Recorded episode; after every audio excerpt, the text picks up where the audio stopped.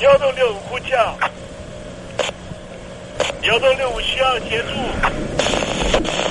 幺洞六五呼叫，幺洞六五需要协助。你在听吗？你在听吗？你在听吗？你在你在听吗？人生如航行，去与返，载满多少故事？你要睡上下铺吗？后面这个地方。如果吵得太累的话，三天都没有洗澡，真的很累，地上就躺着就睡了。我有看到我父母亲，我现在是要去看父母亲的状况。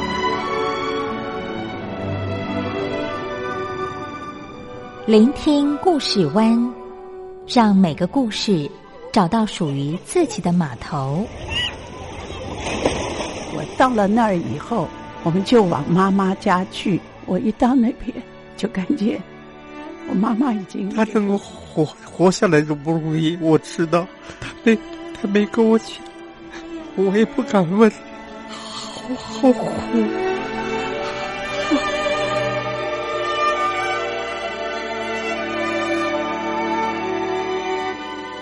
聆听故事湾，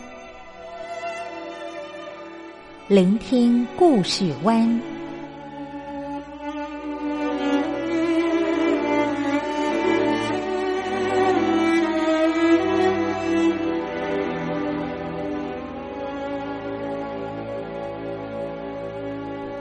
故事总有一个停泊的港湾。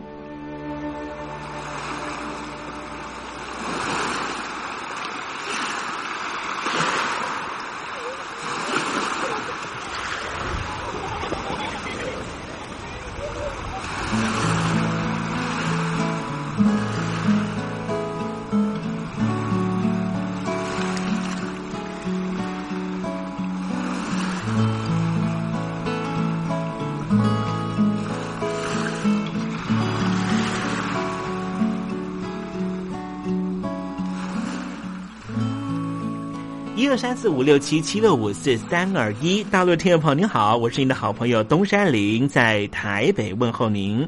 正在为您进行的栏目就是聆听故事湾，一二三四五六七七六五四三二一，全年无休，每天在空中为您服务。您在每天的凌晨三点十分，或是傍晚的六点十分，都可以在光华之声频道收听到这个栏目。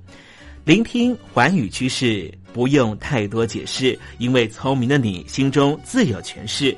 亲爱的听众朋友，我们的节目早晚各一次，听众朋友你可以选择最适宜的时间，和东山林共度这短暂的五十分钟的时光，就在光华之声的频道空中相见。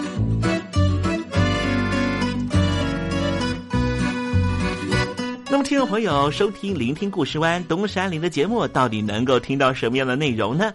尤其啊，我们环宇全世界，焦点放到神州大陆啊，光是整个中国大陆呢，就有将近九千家不同的大大小小的电台了。我们的节目到底有什么不一样的地方呢？嗯，让东山林自吹自擂一下吧啊。宫中频道何其多，赵钱孙李挺能说。热点平地上直播，仔细听来差不多。直播室外领导多，你说他能怎么说？开场才说茶黑窝，碰上土狼不敢摸。主播低头翻翻稿，导播左右反复搓，想到孩子泪婆娑。好了好了，都别说，且听东山林怎么说。东山林不是红太狼，也不是那喜羊羊，亲亲海上一叶舟，才能自在自在说。客官呐、你拉把椅子随便坐，袒胸露背床上卧，怎么自在怎么做，就当这是自己家，自己家。睁大眼睛，show time！Hello，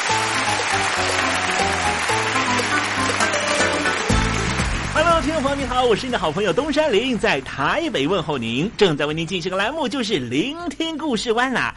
为什么节目的开场要这样的隆重呢？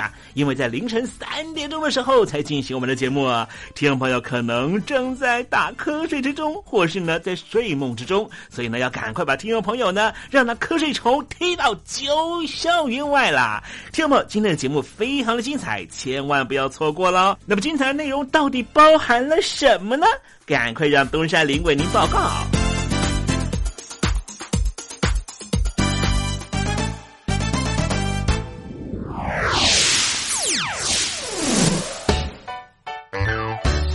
星期六、星期天，猴子爱聊天。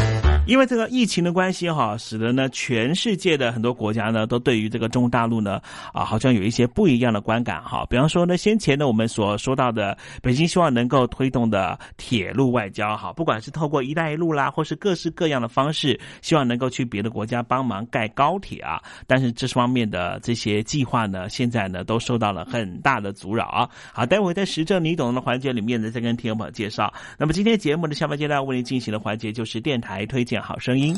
我不过是你用来炫耀别人的小饰品。谁是你的小饰品？我是彤彤。不要当别人的小饰品，也不要做人家的大花瓶。希望你和彤彤一样，勇敢做自己。我心里的话，也希望你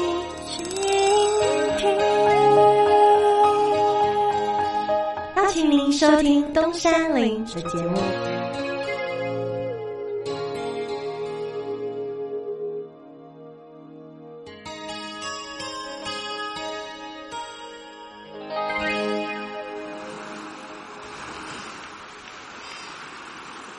这里是光华之声，在台北发音。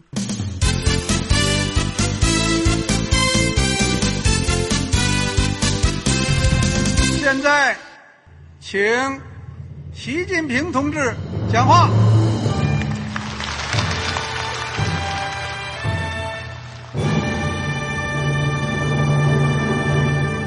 中国梦必须紧紧依靠人民来实现。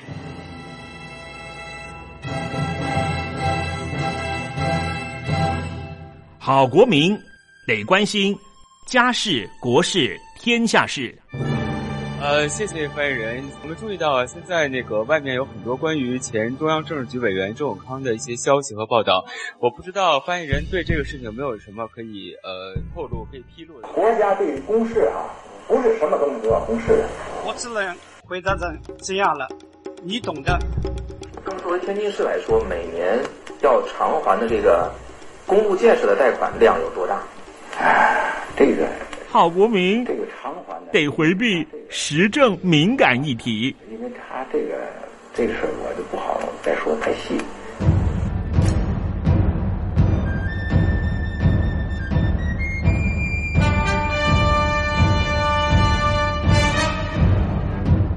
我们要坚持人民当家作主，坚持人民主体地位。任何官方不宜说太细。期望您体谅的话题，尽在时政，你懂的。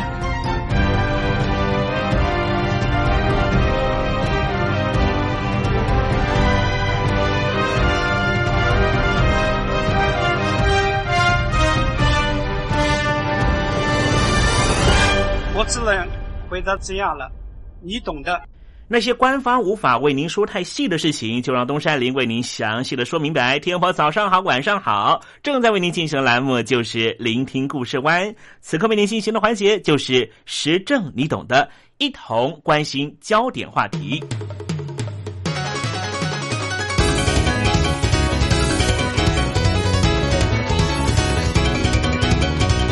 北京当局从二零零五年开始就发起了所谓的。高铁外交也成为中国大陆继乒乓外交、熊猫外交、借款外交之后，和“一带一路”建设所共同启动一种全新的外交形式。高铁外交呢，原来是以东南亚和中亚国家这些邻国作为推销高速铁路的对象。用意就是促进煤炭和铁矿石等能源资源的进口，扩大对周边国家的影响力。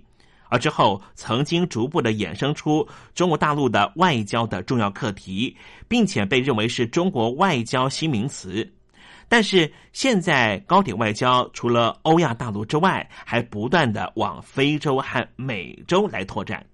高铁外交啊，曾经多次作为习近平、李克强出访的黄金名片，把它宣传成为能够和核能并列的战略出口和核心技术。但是，高铁外交以成本低、工期短、高金额低利贷款等特点，承揽多国的高铁工程，却导致于。一直碰到挫败的情况，不光是境外的高铁项目难产，甚至还取消项目的额度，比起建造经费高出将近两倍以上。那我们现在发现了，在高铁外交方面，在国际社会上似乎显露出了北京当局主观和客观条件的限制，显示出了北京高层领导似乎也意识到了相关的问题。中共的境外高铁投资不光是资讯透明度不足，而且政治经济动机似乎让很多国家心里头有些担忧。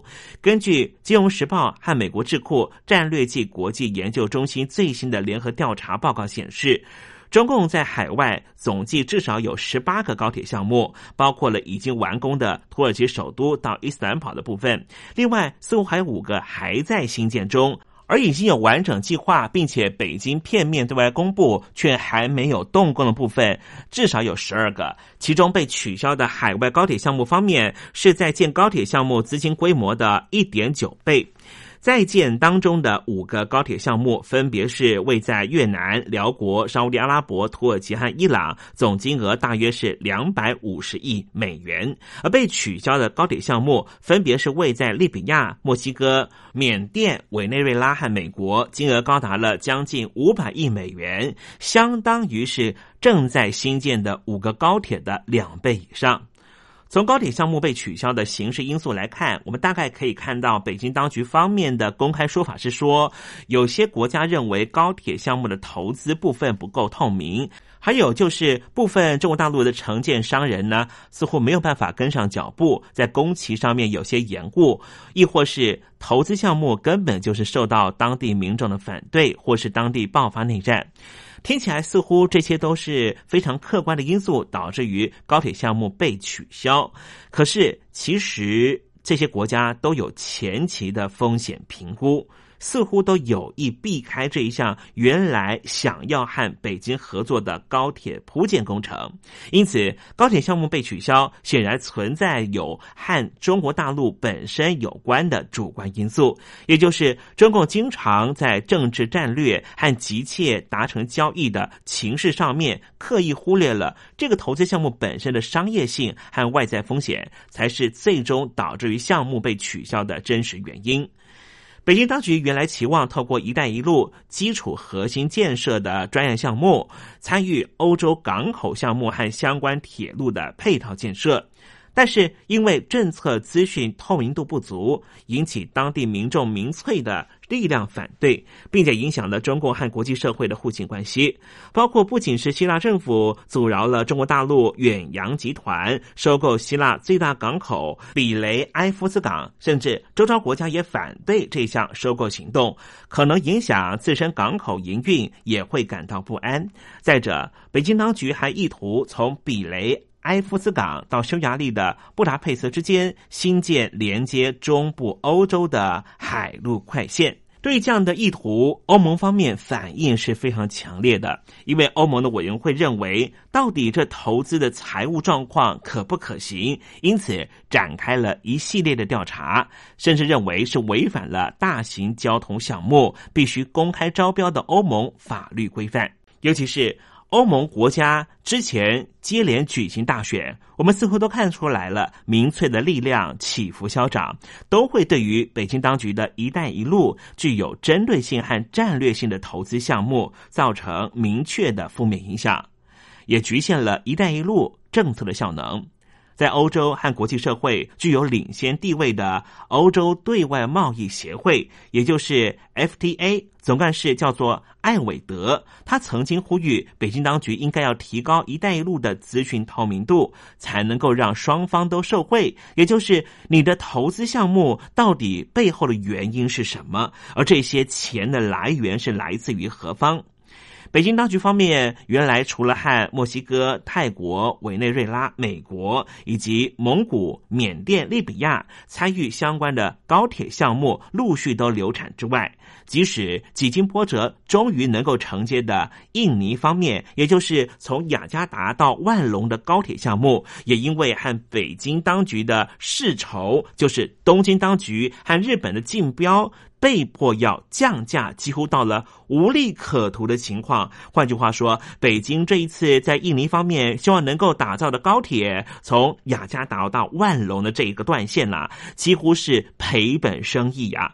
因为呢，这个项目几乎是由中国大陆的中国铁路总公司来承运，而这家公司的负债已经高达了五兆人民币，注册资本过高，获利的能力因为这些境外的投资案。大量的下降，从刚刚的种种原因来看，“一带一路”高铁外交效能显然很难保持乐观态度，因此从。中国铁路总公司寄存的财务困境来看，更可以充分的说明，高铁项目之所以被取消，固然还是因为中共本身的客观因素，而并不是当地国家也许老百姓的反对，或是当地的内战的一些原因所造成的。主要还是因为希望能够透过这家公司——中国铁路总公司去海外拓点，但实际上呢，已经造成了这家公司。司严重的亏损，而且这亏损的钱是从何而来呢？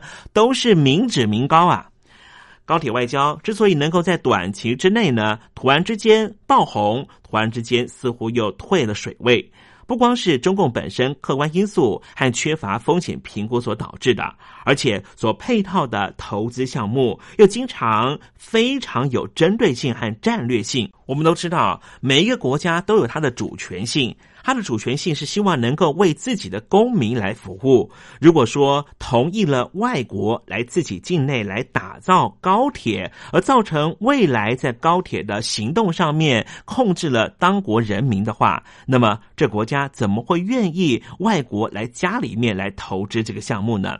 所以会容易引起和当地的既得利益者的冲突，当然就是可以想象的事情。只是这些风险评估却是北京当局。先前没有看到的，而且我们看到了，现在在世界各国的民粹主义都会反弹这些所谓的境外的大投资案。一方面，在地人担心自己的工作会不保；二方面，也担心原来的生活形态会受到转变。第三点就是，这境外投资商到底有没有能力把投资项目完整的完工，而且正式的运行呢？事实上，北京当局在非洲很多的所谓的弱小国家都做了很多的投资工程，但是这些投资工程最后都变成文着建筑，因此呢，当地民众也对于这样的投资案非常非常的反感。现在全球先进国家都暂缓高铁建设投资的时候。北京当局的高铁外交显然已经和国际政治经济的趋势完全相反，因为高铁投资的职能空间不仅很难以盈利来。方式为生，而且经常会引起民怨，包括了对于环境过度开发的疑虑，沿线建设却没有办法带动整体经济成长和产业技术升级，反而加重了贫富差距、人口分布失衡，还有老龄化社会的经济负担。相关的问题，各个国家都在严密的评估之中。当然，不可能急速的继续和北京当局签下这所谓的高铁项目的境外投资案。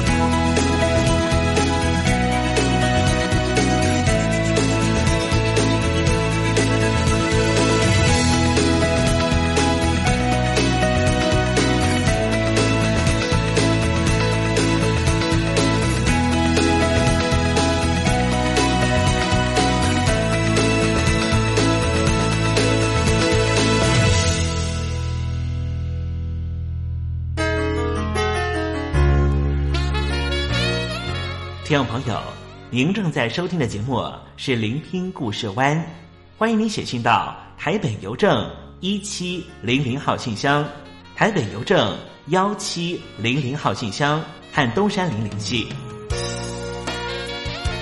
东山林就是东边的山里有只麒麟的东山林东山林等候您的来信哦。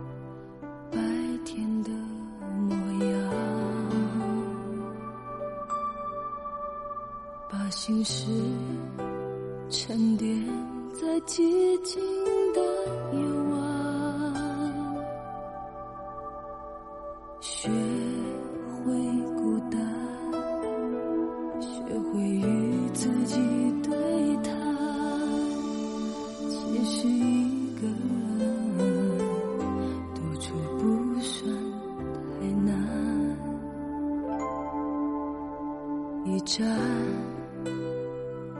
昏黄的灯光，将思绪。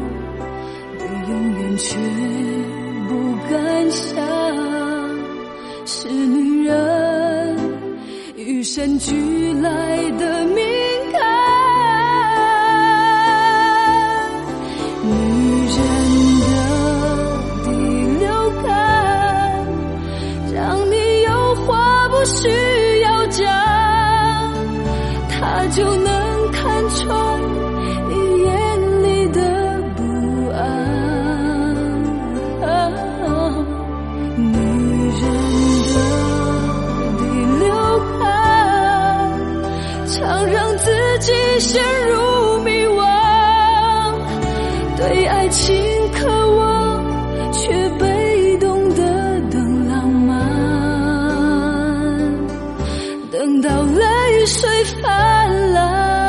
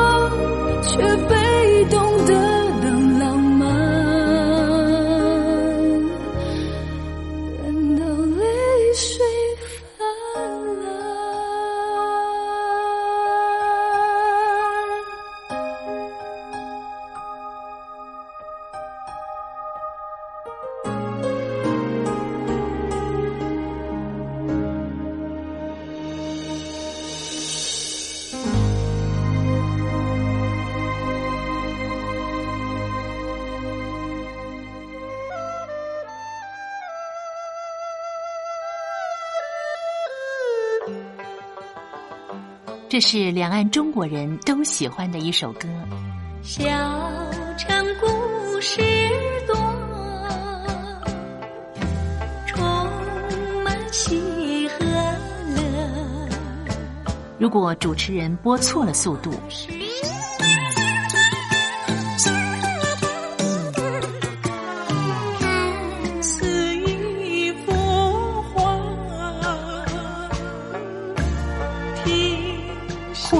或慢的走调歌曲，都不是听众喜欢的。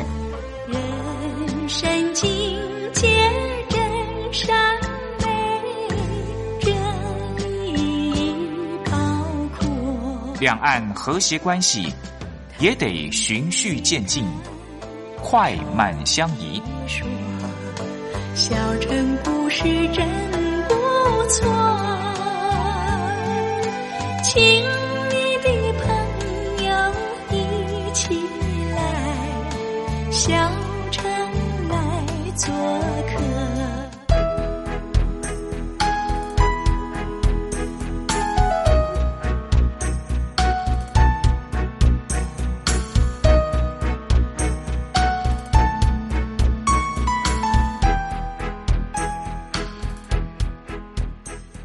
生活中少不了知性的真，生活中少不了理性的善，生活中也少不了感性的美。光华之声，永远陪伴您，生活在真善美的世界。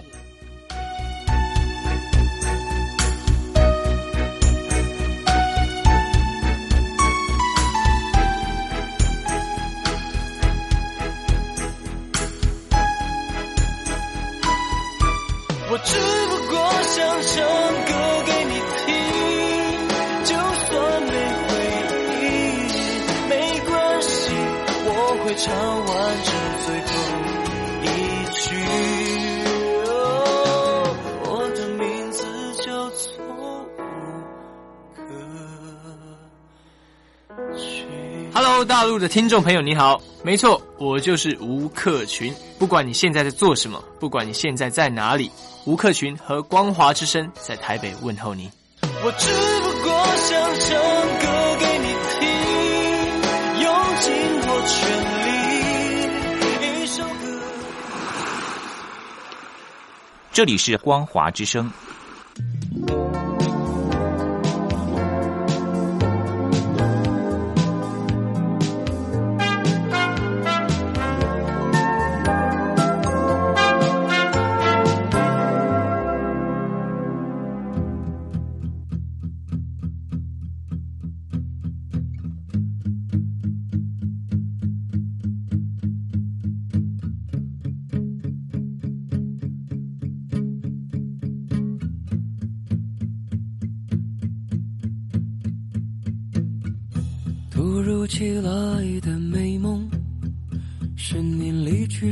卷起的泡沫。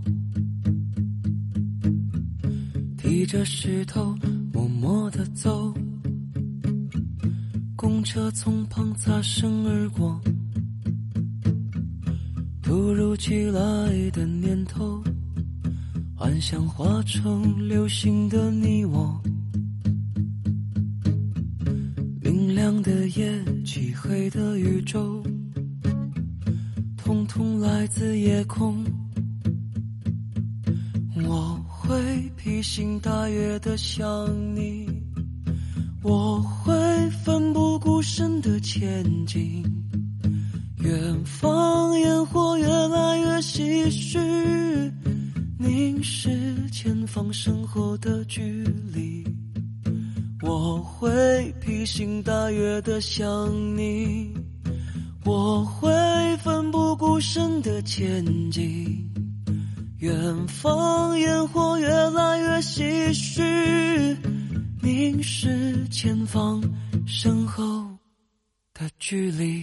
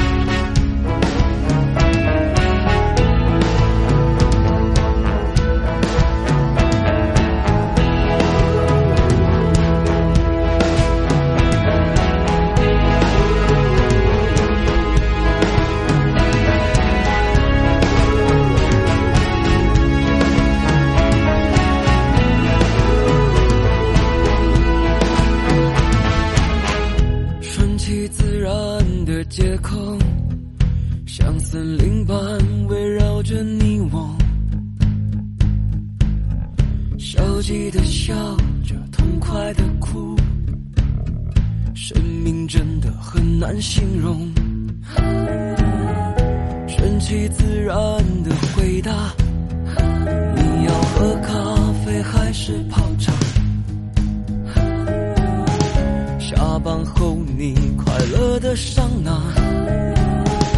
我是真的不想回答。我会披星戴月的想你，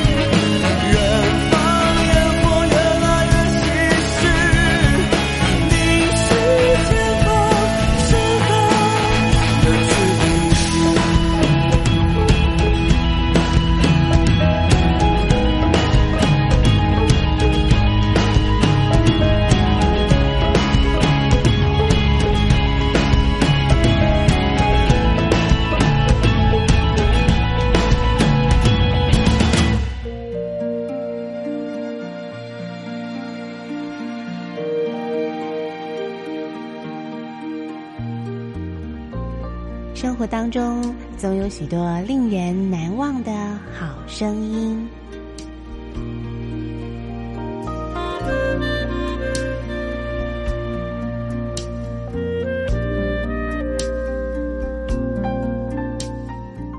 电台真心推荐，只想给你最好听的好声音。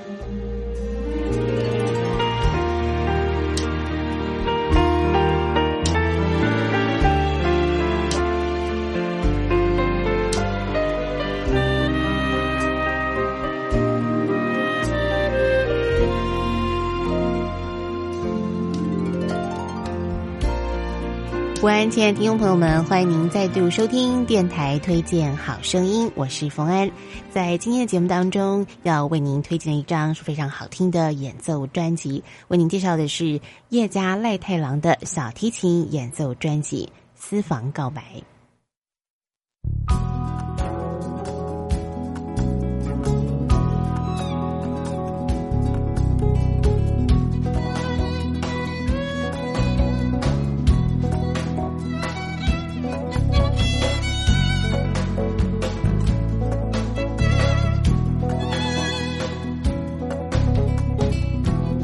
今天呢，为您介绍的是叶家赖太郎的小提琴演奏专辑哦。那么提到这位小提琴的演奏家呢，他也曾经多次呢来到台湾做过宣传。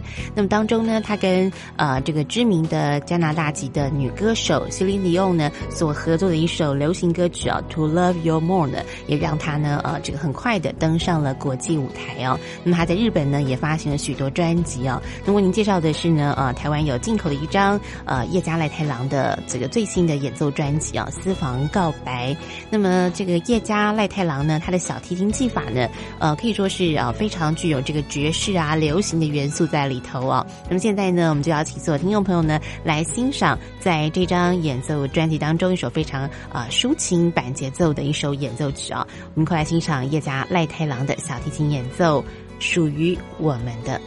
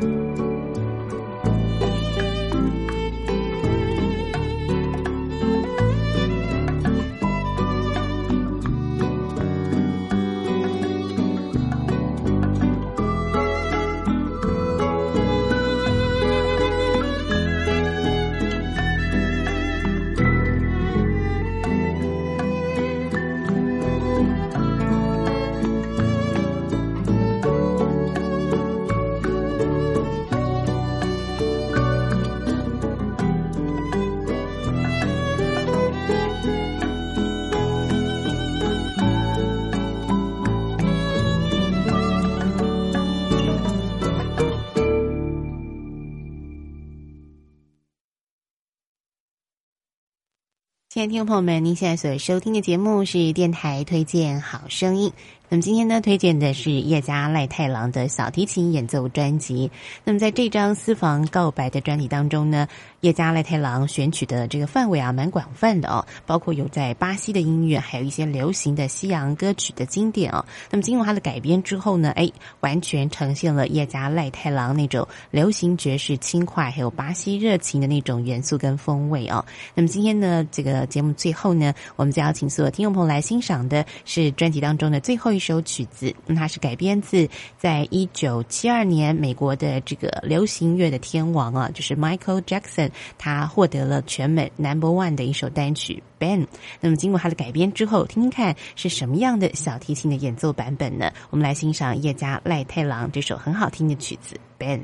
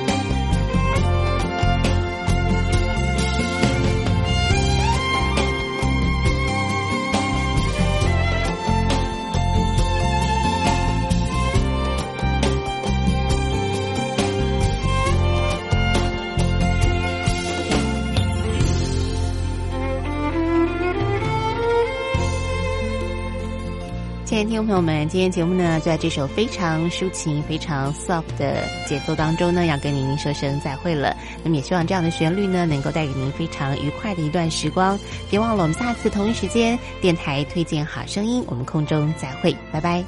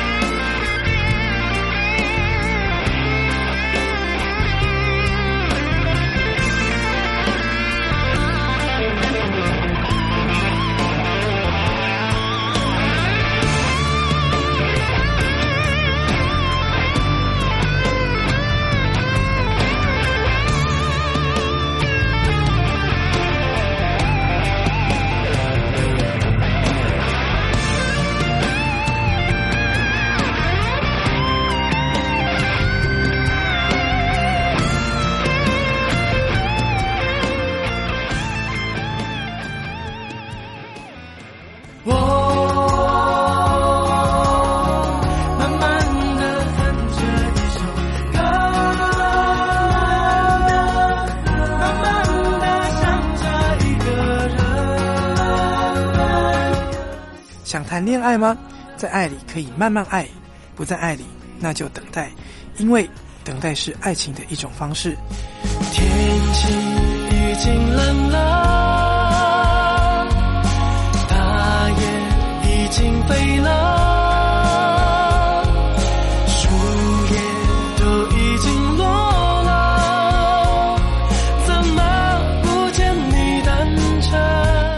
是 No Name 于宪忠，希望你会喜欢我对爱的诠释，也邀请你收听东山林的节目。